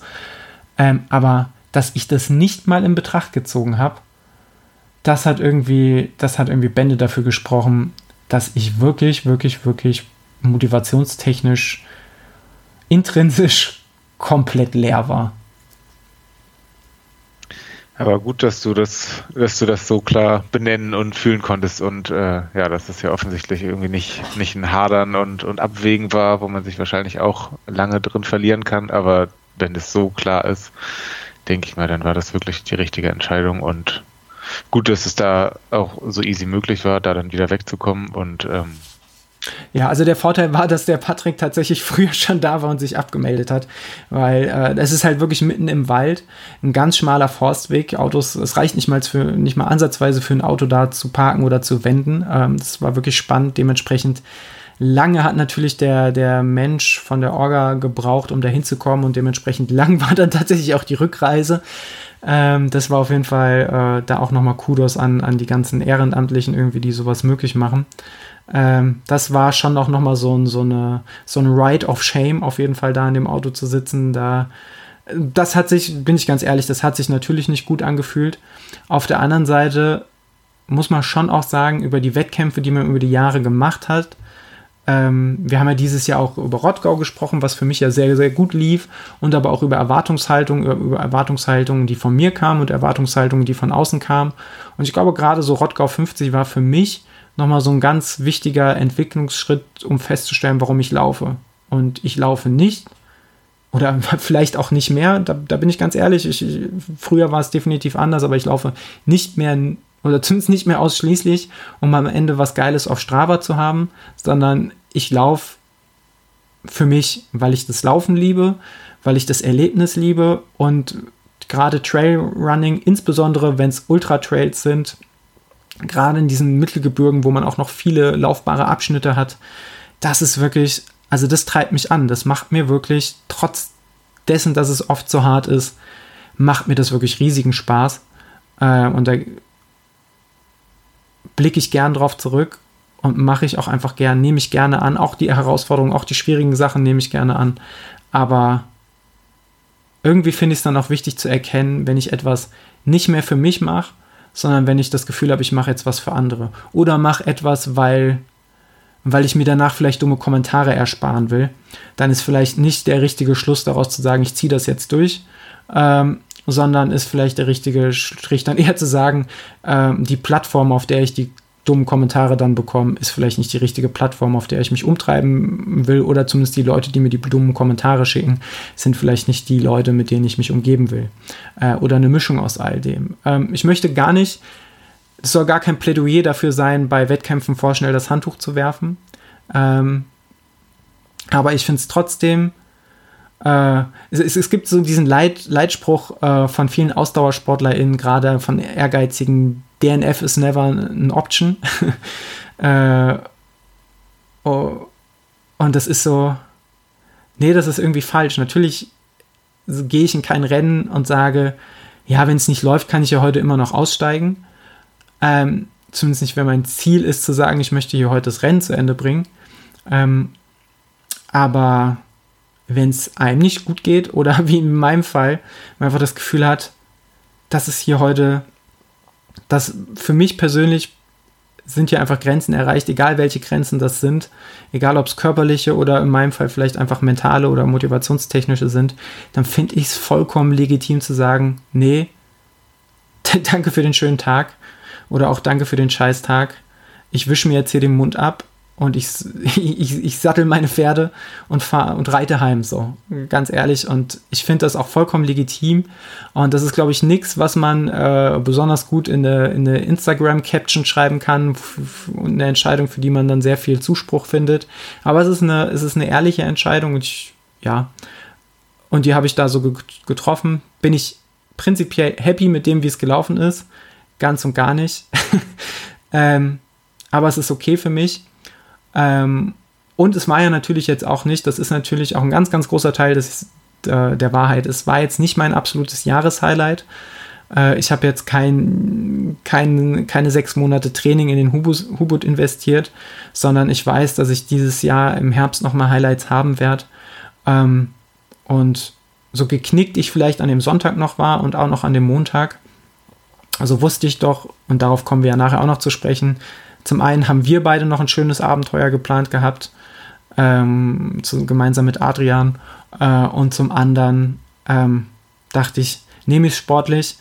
Äh, ich muss mich hier, ich muss hier zumindest körperlich nicht über meine Grenzen, äh, zumindest stark über meine Grenzen hinausgehen. Ich werde mich schneller erholen als geplant, heißt, ich kann auch schneller wieder trainieren und kann einfach umso fokussierter um, und mit umso mehr Spaß dann quasi meine, ähm, meine Ziele angehen oder meine weiteren Wettkämpfe. Ja. Alles richtig gemacht. Der Zauberer. Der Zauberer. Jetzt weiß ich auch, was du mit Zauberer meinst. ja. Ja, keine Ahnung. Jetzt bin ich hier in meinen, meinen kleinen Hubut-Monolog verfallen. Ich wusste oder ich habe geahnt, dass es irgendwie dazu kommt, aber äh, es ist auch, na, also an dem Tag selber, so rational ich das betrachte, ist es ja trotzdem eine sehr emotionale Sache für mich, weil ich ein extrem, also ich bin durchaus ein sehr, sehr emotionaler Mensch, der auch durchaus zu emotionalen Extremen neigt. Ähm, aber umso schöner und umso wichtiger finde ich es für mich, da nicht da auch mal so eine Entscheidung zu treffen, die nicht aus dem Effekt, Affekt heraus getroffen ist, äh, getroffen war, sondern tatsächlich einfach so, so, so aufrichtig war und äh, ja, irgendwie, so merkwürdig das ist, ich bin heute stolzer darauf, da mir in die Augen schauen zu können, sagen zu können, ey, das und das war ein DNF, so what? äh, erfüllt mich tatsächlich mit mehr Stolz und, und äh, bewerte ich auch bei vielen Menschen auch mit, mit großer Hoch Hochachtung, ohne mich jetzt selber besonders hochjazzen zu wollen, als wenn Leute sagen, sie sind irgendwie äh, komplett über ihre Schmerzgrenze gegangen und haben am Ende, ich übertreibe mal, sich selbst äh, im Bach ein Bein amputiert und sind auf den Händen ins Ziel gelaufen. Ähm, Klassiker. Äh, fairerweise muss ich sagen, kostet es mich immer mehr Überwindung aufzugeben, als einfach blind weiterzumachen. Aber es ist einfach die Frage, ob man die, die, die, ob es klug ist oder ob man wirklich die Kosten für das, was es dann nachher ähm, tatsächlich kostet, dann einfach weiterzumachen, tragen will. Und, und dann bin, verspreche ich dir, bin ich auch gleich mit dem Thema Hubo durch. Ähm, aber wir haben das letzte Mal ja über äh, Laufmotivation und Demotivation und sagen wir, kleine Motivationskrisen gesprochen. Und ich bin der felsenfesten Überzeugung, wenn man, man kann das durchaus ja mal machen, einfach was durchziehen, weil man es durchzieht, aber ich glaube, wenn man, wenn man prinzipiell die Läufe nur noch beendet, weil man das Gefühl hat, man muss sie beenden, dann ist eigentlich zwangsläufig, Burnout ist ein großes Wort, aber ich, mir fe fehlt ein bisschen so ein Synonym. Ich glaube, dann kann durchaus schon sehr schnell so eine Art Lauf-Burnout die Folge sein. Und letztlich ich sag mal, zumindest wir beide sind keine Profisportler. Wir verdienen zumindest durch unseren aktiven Sport auf jeden Fall kein Geld. Ähm, und ich glaube auch meine Laufathletinnen, äh, vielleicht will ich da auch einfach ein Stück weit mit gutem Beispiel vorangehen und ich, ich gehe oft mit keinem guten Beispiel voran, wenn man mein, meine Trainingseinheiten sieht. Ähm, aber ähm, ja, also ich will da auch nichts verkörpern und darstellen, was, wo ich, wo ich glaube, dass ich, ich möchte nicht, möchte, möchte nicht ein Athlet sein, dem ich mir als mein eigener Trainer das Gefühl hätte, dem muss ich mal den Kopf waschen. Natürlich wasche ich meinen Athleten nicht den Kopf, das ist sowieso nicht meine Art und nicht mein Stil. Ähm, aber ich denke, du oder ich hoffe, ihr versteht, worauf ich hinaus will. Ähm, ich möchte nicht äh, Wein, äh, Wasser predigen und Wein trinken, sondern ich möchte da auch einfach authentisch sein. Ähm, und ja, ich habe so viel geschwafelt, lieber Niklas. Ich glaube, ich bring's mal zum Punkt, oder? Hubut, geile Laufveranstaltung. DNF, richtig, richtig schade. Ähm, hat mich sehr auf den Lauf gefreut. Ich werde in irgendeiner Art und Weise auf einen der drei Strecken in Zukunft auch sicher mindestens noch einmal, wenn nicht sogar regelmäßig anzutreffen sein, weil das einfach eine geile Sache ist. Und ich lade euch alle dazu ein, einfach vollkommen geisteskrank durch den Hunsrück zu rennen. Nächstes Jahr ist mal wieder im LLE-Kalender eingetragen. Der große LLE-Kalender, der füllt und füllt sich. Mir ist auch aufgefallen, dass wir dieses Jahr tatsächlich ein, das erste Mal, glaube ich, einen offiziellen Community Run haben. Das habe ich auch schon wieder ganz vergessen. Da freue ich mich auch drauf. Da schon mal Werbung äh, für, den, für den Rainbow Run Frankfurt, den wir letztes Jahr zelebriert haben. Der, ich glaube, wir haben sogar ein Strava-Event dafür erstellt. Wir sind wirklich so, pro, wir sind sogar so progressiv. Da muss ich nicht mal so einen Laufwettkampf für abbrechen. Lieber Niklas, Apropos Progression, apropos Brechen. du, mein lieber Freund, du warst ja auch nicht untätig. Ich möchte gar nicht so weiter über den Hunsrück reden, schimpfen oder ihn, ihn hochhypen. Ähm, ich möchte an dieser Stelle nur noch mal Shoutout an Maria geben, die richtig reguliert hat über die Hunsrücker Trails äh, und möchte jetzt rüber lunsen an die schöne, ich glaube, Außenalster. Ja, ganz genau richtig. Die schönere der Hamburger Alstern. Ähm, genau, da, wie in der letzten Folge angekündigt, war ich ja angemeldet zum Parkrun, beziehungsweise ich war einfach da und bin einfach mitgelaufen. Ähm, ja, doch, ist, er, ist wirklich ein, ein richtig schöner Parkrun von der Strecke, von den Leuten, vom, vom Feeling, von allem drumherum. Ähm, genau. Ähm, und ich war auch in allerbester Begleitung, also ähm, von, von und mit Franzi, äh, die, um die Ergebnisse schon mal vorwegzunehmen, äh, die die allerersten fünf Kilometer am Stück seit sehr, sehr langer Zeit verletzungsbedingt äh, durchgelaufen und gerockt ist oder reguliert. Ähm, habe ich gerade gelernt, sagt man heutzutage. ähm, genau, und mit meinen beiden Schwestern bin ich da an den Start gegangen, auch zum ersten Mal jeweils äh, bei einem Wettkampf. Doch, Parkrun kann man schon als Wettkampf bezeichnen, ist irgendwie was anderes als ein Stadtmarathon, aber trotzdem ist es ja ein Wettkampf, ein Wettkämpfchen, wie auch immer. ähm, Genau, ja, zum, zum Lauf selber, was soll ich sagen? Du hast mit, mit Brechen hast du schon ganz gut auf den Punkt gemacht, gebracht. Mir ging's äh, zwischenzeitlich schwierig. Ich bin, wie so oft bei Parkruns, zumindest wenn ich nicht richtig gut im Training bin und irgendwie ein Tempogefühl habe, sondern wenn ich an den Start gehe und einfach mal gucke, was man da so hinlegen kann aus, aus einem Parkett, dann äh, starte ich sehr schnell und ende sehr langsam so auch hier wieder passiert. Irgendwie so bis zu 40 Sekunden Unterschied auf einen Kilometer. Ähm, ja, aber das ist, ist auch nicht so schlimm. Ich war, war einfach froh, dass auch diese fünf Kilometer einfach mal wieder durchzulaufen. Ähm, ja, ich glaube, ich bin ein bisschen langsamer geworden, äh, beziehungsweise langsamer als bei unserem letzten Parkmann in Gießen, aber ja, wichtiger als das Tempo ist mir gerade einfach die, die Konstanz im Training und das, äh, das verletzungsfrei durchziehen zu können. Und äh, ich hatte meinen Spaß und werde nicht das letzte Mal am Alzer Vorland gelaufen sein. Vor allem das letzte finde ich ganz, ganz, also das vorletzte, das letzte finde ich auch wichtig, dass du sagst, dass du nicht das letzte Mal da warst, aber das vorletzte fand ich umso wichtiger und umso schöner, dass du sagst, ey, du hattest, du hattest Spaß und es ging dir um den Spaß und da dann die Brücke zu vorhin, genau darum geht es ja auch, dass wir Spaß haben. Und natürlich, wir, wir beide sind, glaube ich, schon sehr ambitionierte Ausdauersportler. Ähm, unabhängig von den Zeiten, die wir laufen, da haben wir, glaube ich, schon auch immer einen gewissen Ehrgeiz. Und glaube ich, genauso wichtig ist es, sich davon aber auch mal zu lösen. Und ja, äh, ich, ich finde halt gerade so diese 5 Kilometer Parkruns sind natürlich auf der einen Seite wahnsinnig geil, weil niedrige Einstiegshürde, fünf Kilometer sind aber auch eine ehrliche Distanz und aber auch, man neigt dazu, so geht es mir, regelmäßig diese fünf Kilometer zu unterschätzen. So ein Zehner, den geht man ja schon zum Beispiel mit mehr oder tendenziell eher mit mehr Handbremse an. Äh, natürlich geht man dann irgendwann auch krachen und geht dann auch ein und das kann auch mal früher passieren als eh später, wenn man Pech hat. Aber es ist irgendwie, weiß ich nicht. Es ist irgendwie nochmal was anderes, aber fünf Kilometer, ich kann mich auf fünf Kilometer auch überhaupt nicht pacen. Ich weiß nicht, du bist, du bist ja dann auch, hast dich ja auch einfach ins Tempo gestürzt, gell? Du, du hast ja auch keine Pace oder hast du eine Pace im Kopf, wo du dachtest, die will ich jetzt irgendwie mal erreichen.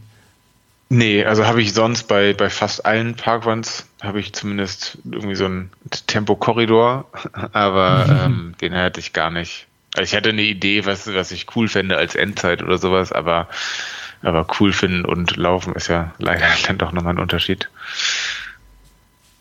Ähm, mhm. Ja. Ach, es ist so herrlich unkompliziert, dass man da einfach äh, nichts bezahlen muss, dass man da spontan äh, da sein kann, dass man da sehr oft da sein kann. Ich meine, ich wäre sicherlich noch öfter da, wenn ein Parkrun um die Ecke wäre. So ist es jetzt, egal wo ich starte, mindestens eine Stunde Anreise gerade aus Siegen. Äh, das ist natürlich nicht perfekt, aber es ist es ist einfach ein geiler Lauf. Absolut. Äh, wir haben ja einen in Frankfurt, leider auf der anderen Seite von Frankfurt und ähm, ich versuche das ja wirklich, ich, ich versuche das eher so ausgewählt zu machen, ab und an mal so als, als Tempo-Test ähm, oder als, als, äh, als Tempolauf einzustreuen. Finde es aber jedes Mal wieder sau spaßig. Ähm, bin aber ehrlicherweise mittlerweile, glaube ich, öfter in Gießen als in Frankfurt. Beim Parkrun kommenden Samstag äh, bin ich ja auch wieder in Gießen. Und ähm, Ja, von daher, ich finde es ich find's eine saukoole Sache. Ich finde es vor allem perfekt, äh, wenn man noch keine Wettkampfroutine hat. also ist es natürlich schon so, dass, dass der Parkrun sehr wahrscheinlich nicht die Nervosität eines offiziellen Wettkampfs, gerade wenn man noch nicht so eine große Wettkampferfahrung hat, äh, und, und eine große Wettkampfroutine hat, dann wird es wahrscheinlich nicht gleichwertig sein. Aber trotzdem ist es ja was, wo man einfach seine Routinen testen und entwickeln kann, ohne da dann irgendwie durch die Weltgeschichte großartig fahren zu müssen oder jetzt weiß der Geier, wie viel, wie viel Startgebühr zahlen zu müssen, sondern gehst halt einfach hin, suchst dir deinen Parkrun aus, nimmst deinen Barcode mit, rennst los und kannst da trotzdem diese ganzen anderen Wettkampfroutinen, aka ähm, was vertrage ich morgens, äh, was vertrage ich morgens vor dem Lauf als, als Frühstück, wenn ich nachher hart renne oder äh, wie, wie bringe ich mich vielleicht am Vorabend runter. So diese ganzen Routinen, die kann man da ja einfach testen. Und das vollkommen entspannt. Deswegen auch da mal wieder äh, große, großer Daumen, gro großer Daumen raus, wie ein Anhalter. wieder großes Shoutout an das Konzept Parkrun das mögen wir wirklich, wirklich gern. Ähm, eine andere Sache, die wir wirklich gern mögen, Niklas, äh, zumindest geht es mir noch so, du wirst mir gleich sagen, ob es dir nach wie vor so geht, ist nicht nur der Stadtteil Oberrat, sondern ganz speziell die grüne Soßefelder. Wir haben da ja schon eine gewisse Historie zu, zumindest ich habe da ja schon läuferisch so manche Runde gedreht, unter anderem beim Wings for Life Run 2020 mit dem lieben Alex habe ich damals mal versucht, äh, einen schnellen Marathon zu laufen. Da bin ich ehrenlos geplatzt und habe es leider nicht geschafft. Ähm, deswegen war ich natürlich umso demütiger äh, bezüglich unseres Projektes, was wir letzte, letzten Mittwoch umgesetzt haben. Wie gesagt, gemeinsam mit dem lieben Adrian, den viele noch aus der Wechselzone und als ja lange Zeit unser beider Trainer kennen. Und der liebe Adrian ist ja ähnlich Fahrradverrückt wie wir, wenn nicht sogar noch Fahrradverrückter. Ähm, und hat auch ein richtig geiles Rennrad, muss man sagen. ähm, was, was haben wir da gemacht? Ich habe schon angeteasert, es ging um dich, mich, Adrian, es ging um grüne Soße und Rennräder. Was war unser Projekt des vergangenen Mittwochs und was hat es mit dir gemacht? Also die Idee kam ja mal wieder aus dem Hause Daniel. Und, und ich fand sie, ja, ich glaube, ich fand sie direkt großartig. Und zwar, ich bin, manchmal brauche ich ein bisschen Zeit, bis ich mich für was begeistern lasse oder bin ein bisschen skeptisch und plane das erstmal alles durch. Aber ich glaube, ich habe dir relativ schnell, als du mir mal so einen äh, Pitch geschickt hast, wie man neudeutsch sagt, äh, habe ich relativ schnell gefragt, wann du denn Zeit hast dafür.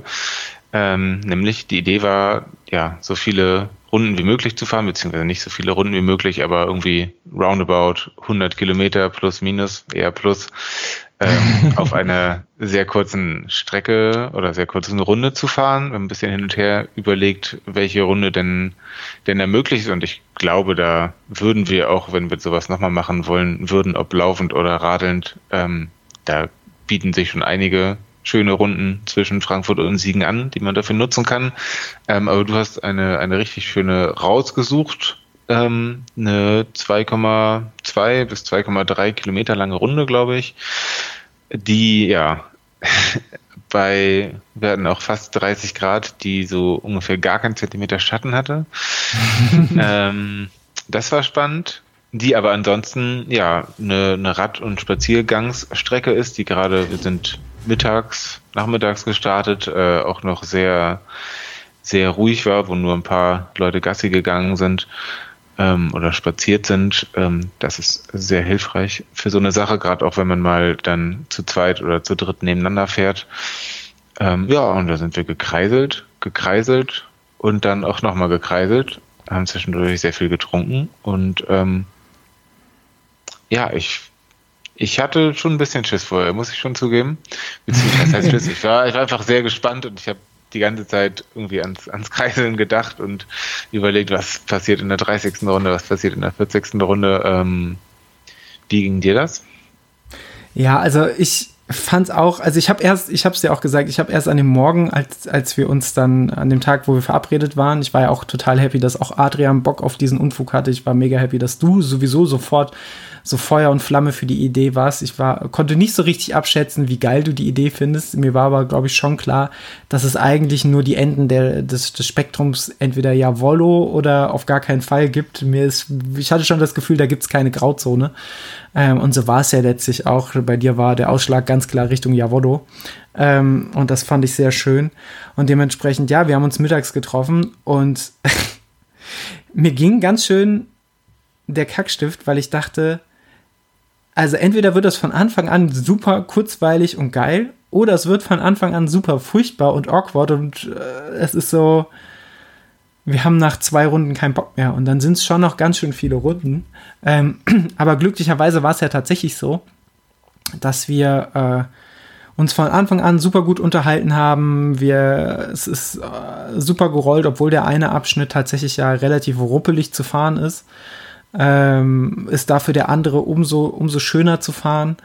Und ich fand das, ich fand das wirklich spannend zu sehen, wie die Wahrnehmung der Strecke sich von mir bei mir geändert hat, weil am Anfang habe ich mich immer auf diese Geraden gefreut, äh, weil gerade auf diese gut asphaltierte Gerade, diesen Feldweg, wo man einfach mal flott rollen kann äh, ohne viel Kraftaufwand. Und am Ende habe ich mich ja wirklich auf jede Kurve gefreut. Es war ja am Ende schon eine Kunst, jedes Mal die Kurve ein bisschen besser zu nehmen. Ähm, einfach, äh, weil was, was blieb uns denn sonst noch, um uns drauf zu fokussieren? Aber trotzdem haben wir uns die ganze Zeit, fand ich, hervorragend äh, unterhalten. Was für mich, glaube ich, wirklich ein kleiner Gamechanger war, war, äh, dass wir so nach 70 Kilometern einmal zum Getränkemarkt fahren mussten. Das haben wir natürlich rausgestoppt, weil wir Profis sind. Dafür haben wir die Hin- und Rückfahrt noch mit reingestoppt, ähm, wobei wir keine Profis sind. ähm, aber das war tatsächlich noch mal gar nicht mal wegen der Pause, sondern es hat diesen Rhythmus ja noch mal komplett gebrochen nach 30 Kilometern einfach noch mal sich ein, äh, ein Energy und eine Flasche Wasser zu holen. Ähm, und danach lief es auch, fand ich, bei mir, ich weiß nicht, wie es bei dir war, aber bei mir lief es danach plötzlich wieder sehr viel angenehmer, weil so kurz vor Kilometer 70 hatte ich das erste Mal das Gefühl, oh, jetzt wird es aber zäh. Ähm, jetzt kann ich die Runden, jetzt könnte ich plötzlich anfangen, die Runden mitzuzählen. Und so nach Kilometer 70 und unserem, unserem Boxenstopp äh, war es dann wieder richtig, richtig fluffig bei mir. Ja, ging mir ganz genauso, ähm, aber ich bin auch richtig trocken gelaufen, denn ich hatte nur einen halben Liter Wasser mit dabei. Äh, ja, ich glaube, ein halber war es, was ganz schön wenig ist für das Wetter. Ähm, deswegen war ich auch sehr, sehr angewiesen auf diesen Boxenstopp. Ähm, und doch, da war ich schon ziemlich K.O. Also ich habe das auch danach gesagt, in dem Getränkemarkt, in dem wir da waren, da äh, habe ich mich einmal verlaufen. Das spricht für meine für meine Verwirrung und Orientierungslosigkeit und äh, vielleicht einen kleinen Hitzestich, den ich da schon hatte. ähm, genau, das Tempo war auch ein bisschen, äh, bisschen schneller, als ich es vielleicht erwartet habe oder als zumindest als ich es sonst fahre.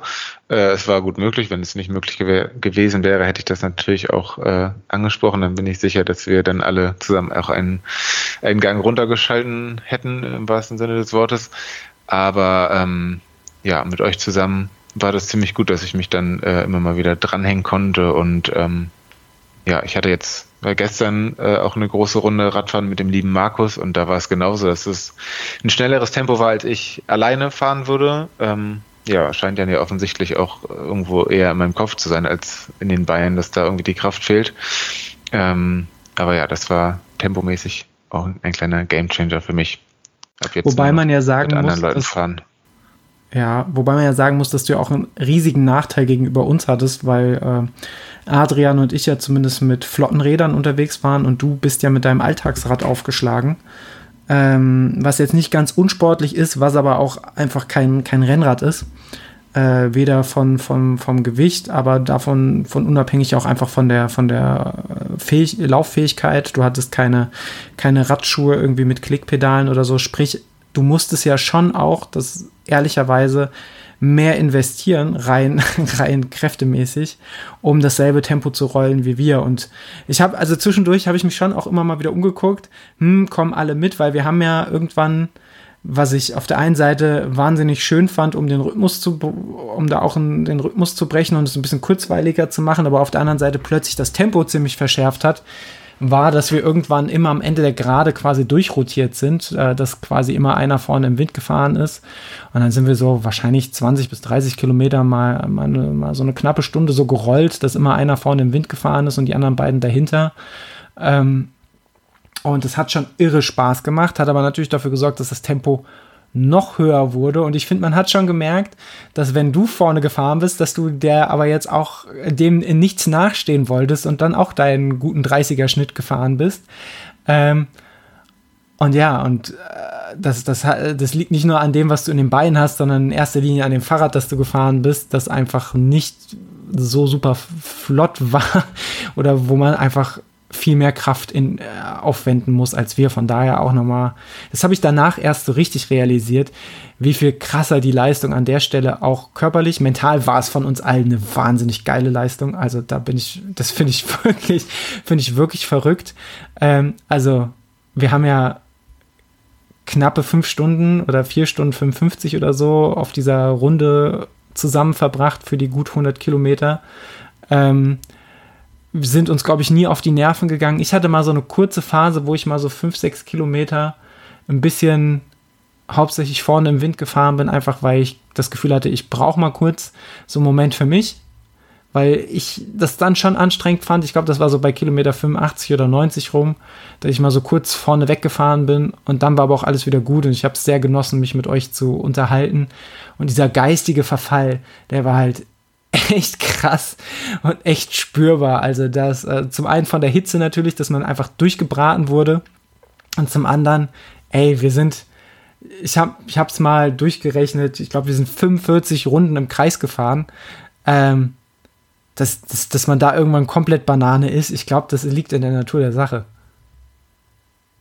Ja, ich also ich hatte danach das Gefühl, dass der limitierende Faktor bei mir eher die, die Hitzebirne ist und äh, irgendwie wenig trinken und schnell fahren. Wenn ich aber vielleicht noch ein bisschen besser drauf wäre oder ein Rennrad hätte oder wie auch immer, dass die Runden, das fand ich nicht so schlimm. Also überraschenderweise, das hat irgendwie richtig Bock gemacht, dass man äh, am Anfang ich noch versucht mitzuzählen, das hat so bis zehn Runden, glaube ich, auch geklappt. Äh, habe es immer ganz, ganz fröhlich äh, rumgeschrien, wo wir gerade sind, aber dann irgendwann ist es auch in den Bereich der Fake News übergegangen. Ähm, nee, das fand ich irgendwie, das fand ich eher einen geilen Ansporn oder eine Motivation.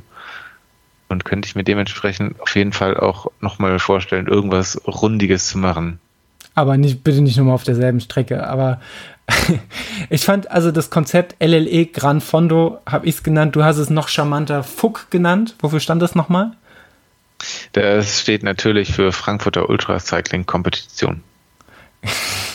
Sehr gut. Besonders gut gefällt mir einfach, dass es am Ende nicht Englisch ist, sondern Kompetition. Das macht den Namen, finde ich, umso runder und macht ihn damit auch, äh, kriegt das LLE Approved Siegel, das so begehrt ist. Ähm, nee, also es war einfach, es war wirklich ein richtig geiler Tag.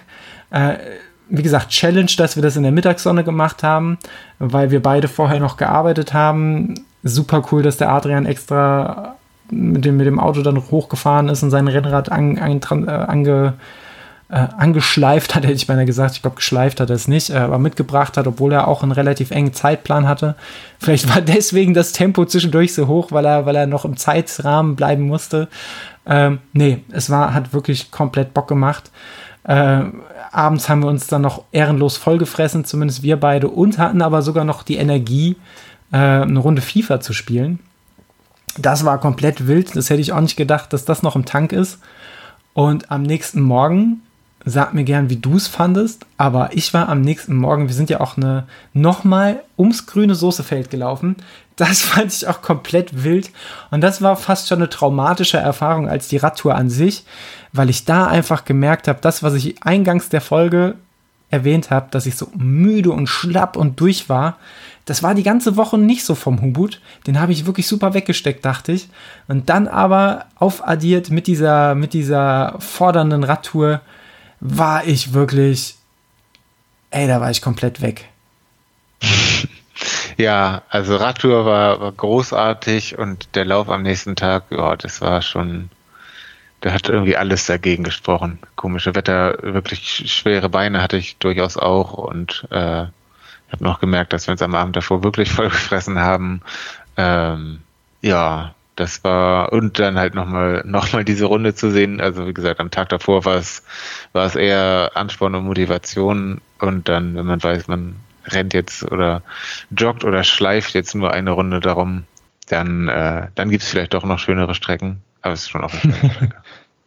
ich fand's ähm, also zum einen merke ich, dass ich gerade Blödsinn erzählt habe. Wir waren auch keine fünf Stunden auf der Runde unterwegs, sondern wir waren unter vier Stunden äh, unterwegs. Ähm, drei Stunden 55 oder so. Plus An- und Abreise ist mir jetzt gerade mal aufgefallen, dass ich mal wieder Fake News verbreite. Ähm, und ich fand es komplett irre, ähm, so retrospektiv, was alles innerhalb dieses Konstrukts grüne Soßefeld passiert. Ne? Also unabhängig von uns, wie viele Leute da unterwegs sind. Plötzlich war da so ein, so ein, so ein ich sag mal, älterer Herr auf dem Mountainbike, der entgegengesetzt zu unserer Fahrtrichtung auch die ganze Zeit Runden im Kreis ums Feld gefahren ist. Ähm, wir hatten Autofahrer, die zweimal ihr Auto einfach mitten auf dem, auf dem Weg da abgestellt haben. Wir hatten einen Bauern, der sich plötzlich ein Privatduell mit uns geliefert hat und ständig also mir kann keiner erzählen, dass das kein Vorsatz war, dass er immer geguckt hat, dass er ab einem gewissen Zeitpunkt das Feld einmal quert, um uns auf der anderen Seite wieder den Weg zu blockieren, um dann mit Vollgas loszufahren und uns mit Erde zu, äh, zu bespritzen, ähm, mit, mit trockener Erde, äh, bespritzen nicht eher zu bewerfen mit den grob profiligen Reifen, ähm, ich, ich, ich kann das gar nicht alles wiedergeben, was da an dem Tag passiert ist. Und wir haben uns wirklich ja nur auf knapp zweieinhalb Kilometern bewegt oder 2,2 Kilometern. Ähm, komplett crazy. Ist, äh, wenn, ich, wenn ich versuche zurückzudenken, dann merke ich, dass ich auch einfach da immer noch nicht die Auffassungsgabe für habe, um das alles wiederzugeben. Was ein verrückter, aber auch was für ein schöner Tag. Aber die große Frage von mir an dich wäre ja, hast du Interesse, weiter im Rundenbusiness zu bleiben und das auszuweiten, noch kleinere Runden und dafür noch öfter zu fahren, zu laufen, zu Scootern, zu Mähdreschern? Bist du hyped oder kannst du keine Runden mehr sehen? Also Runden laufen finde ich ja zum Beispiel, wenn es um so ein Konzept so eines äh, Stundenlaufes ist auf der Laufbahn, finde ich ja tatsächlich sehr geil. Ähm, ich bin ja auch großer Rottgau 50 Fan auf eine Art. Das ist ja auch Rundenlaufen. Aber jetzt mit dem Fahrrad könnte ich mir das auch noch mal vorstellen. Aber jetzt so im Feld oder so auf einer noch kleineren Runde fände ich irgendwie garstig. Ähm, vielleicht ist es aber auch noch ein bisschen zu früh, um darüber nachzudenken. Worauf ich ultimativ mal Bock habe, das hat der Adrian mir im Vorfeld äh, geschickt. Ähm, wäre mal in so einem Velodrom auf so einer Radrennbahn zu fahren. Das stelle ich mir auch irre cool vor. Äh, da ist hier in Darmstadt eine. Ähm, ich glaube, das wäre das wär auch ein geiles Erlebnis. Allerdings, wer gesehen hat, also ich, ich habe mal eine gesehen und das sah irgendwie viel steiler aus, als ich das irgendwie im Fernsehen in Erinnerung hatte. Ich glaube, da geht einem schon der Kackstift, weil du musst schon schnell fahren, um da irgendwie richtig auf der Bahn zu stehen. Wir haben im, im Wechselzone-Podcast, als der liebe Lukas mich eingeladen hatte und wir über die äh, Tour de France gesprochen haben, haben wir auch so ein bisschen über Radrennbahn und den Traum des Draufradelns gesprochen. Hört da gern noch mal rein. Äh, ja, also ich bin nicht grundsätzlich, bin ich, bin ich grund, also ich bin grundsätzlich noch offen dafür, nur aufgrund dessen, dass das Ganze gerade mal eine halbe Woche her ist, brauche ich vielleicht noch mal ein, zwei Tage, damit der Hype mich wieder ergreifen kann. Aber ich finde es richtig schön zu sehen, wie sehr dich der, der Hype des grüne Soßefeldes gepackt hat und du bereit bist, noch so manch andere Unebenheit zu umkurven. Also freue dich schon auf Folge 133, wo ich dann nochmal nachfragen werde. Ähm, ich vor allem schon mal. Ähm, ja, weil ich bin, bin richtig hyped. Ich habe zwar jetzt rundenmäßig noch nichts geplant, aber das Jahr ist ja noch lang und äh, die Saison und die Karriere sowieso. Mein Gedanke irgendwie so zwei Tage nach der, nach der Tour war, und dafür werden wir wieder einige Hate Speech Kommentare in unsere Kommentarspalten bekommen. Ich dachte mir, klar, Runden spannend. Was ist, was ist noch dümmer als irgendwie 50 mal eine Runde machen? Wäre ja Triathlon. Ich habe irgendwie derbe Bock auf Triathlon bekommen nach dieser, nach dieser Erfahrung und ähm, habe das Wochenende oder schon vor dem Wochenende viel Zeit damit verbracht, zu gucken, wo kann man jetzt sehr spontan noch an einem Triathlon mitmachen. Weil das ist, äh, ja, der geistige Verfall ist wahrscheinlich ähnlich. Aber ähm, ja, hat auch alles nichts genützt. Dieser Gedanke ist mir reichlich spät in der Triathlon-Saison gekommen. Ich glaube, der Zug ist oder das, das Fahrrad ist schon ziemlich abgefahren. Da kommt jetzt leider nur noch sehr wenig. Gibt viele Duathlons, aber. Ich wollte gerade sagen, die Duathlon-Saison steht wahrscheinlich, steht wahrscheinlich im ah. Herbst dann in der, in der, äh, in der sogenannten Tür.